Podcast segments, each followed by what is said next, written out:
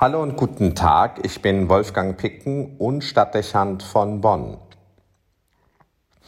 Was, wenn man morgens nicht richtig aus dem Bett kommt und eigentlich lieber die Decke noch einmal über den Kopf ziehen möchte?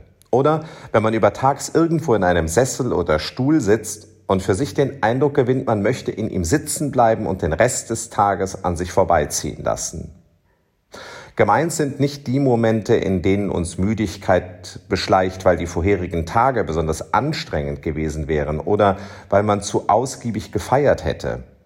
Wir reden vielmehr von den Tagen, in denen uns gänzlich die Motivation fehlt und wir uns matt und niedergeschlagen fühlen. Es fehlt uns dann an Willen und Kraft, sich den Aufgaben des Tages zu stellen. Zumeist ist dem etwas vorausgegangen, was uns die Energie genommen hat und seitdem wie Blei auf der Seele und unseren Gliedern liegt.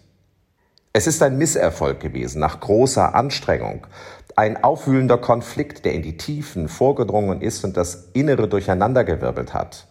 Vielleicht auch ein Verlust durch Tod oder Trennung, der die Balance des Lebens zerstört und eine große Leere hinterlässt.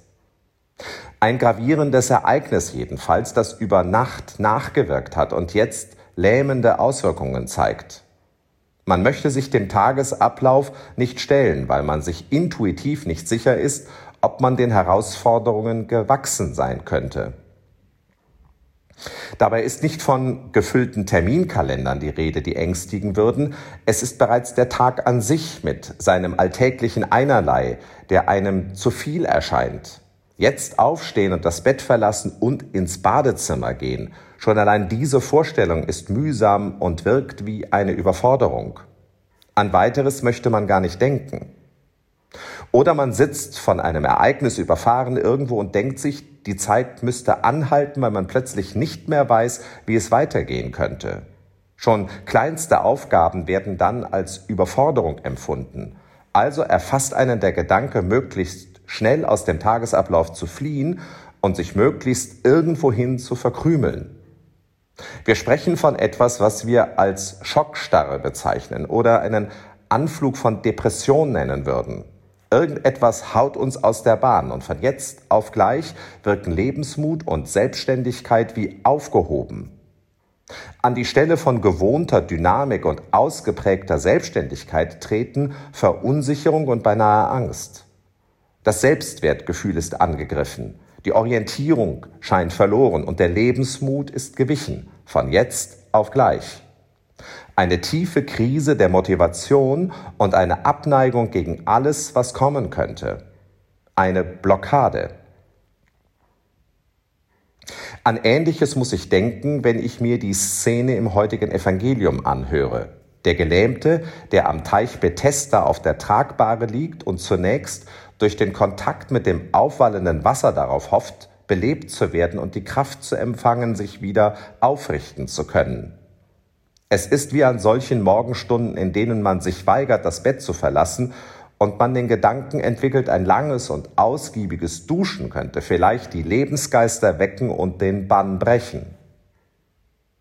Dabei wird bei mir auch die Erinnerung an Situationen in der Kindheit wach, wo man nicht aufstehen und in die Schule gehen wollte, weil Stress mit den Klassenkameraden zu erwarten war oder eine Klassenarbeit anstand, von der man sich gänzlich überfordert fühlte. Es war dann der Weckruf der Mutter und der wache Blick, mit der sie die Lähmung wahrnahm und auf die sie mit motivierenden Worten zu reagieren versuchte, die, wenn auch widerwillig, mich den ersten Schritt in den Tag setzen ließen irgendetwas in der Stimme oder dem Gestus vermittelten, dass sie mir den Tag zutraut und dass ich die bevorstehende Situation bewältigen könnte. Es geht um Selbstvertrauen und Zuspruch, der mir hilft, meine Zweifel und mein fehlendes Zutrauen zu überwinden. Nicht immer reicht dafür ein Wort aus, aber es kann den ersten Antrieb vermitteln. Es spricht mich jemand an, beim Namen, und sagt mir mit einer an Selbstverständlichkeit grenzenden Sicherheit und zweifelsfrei anmutenden Klarheit, steh auf und meint damit, du kannst das schaffen. Ein anderer ersetzt meinen Mut durch sein Vertrauen. So hören wir Jesus zu dem Gelähmten sagen, ich sage dir, nimm deine Tragbare und steh auf. Er traut dem Mann das Leben zu und steht mit seiner Souveränität dafür, dass es gelingen kann, weil er es will. In Situationen, wie ich sie eben beschrieben habe, denke ich mir es manchmal genau so wie in dieser biblischen Erzählung. Es ist dann nicht die Mutter, die im Türrahmen steht oder sich an die Bettkante setzt. Es ist er, den ich vor mir sehe und sagen höre. Nun komm, steh auf, hab Vertrauen.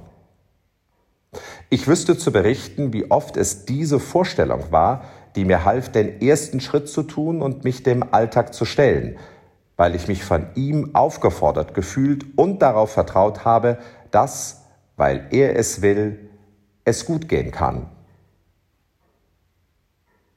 Wolfgang Picken für den Podcast Spitzen aus Kirche und Politik.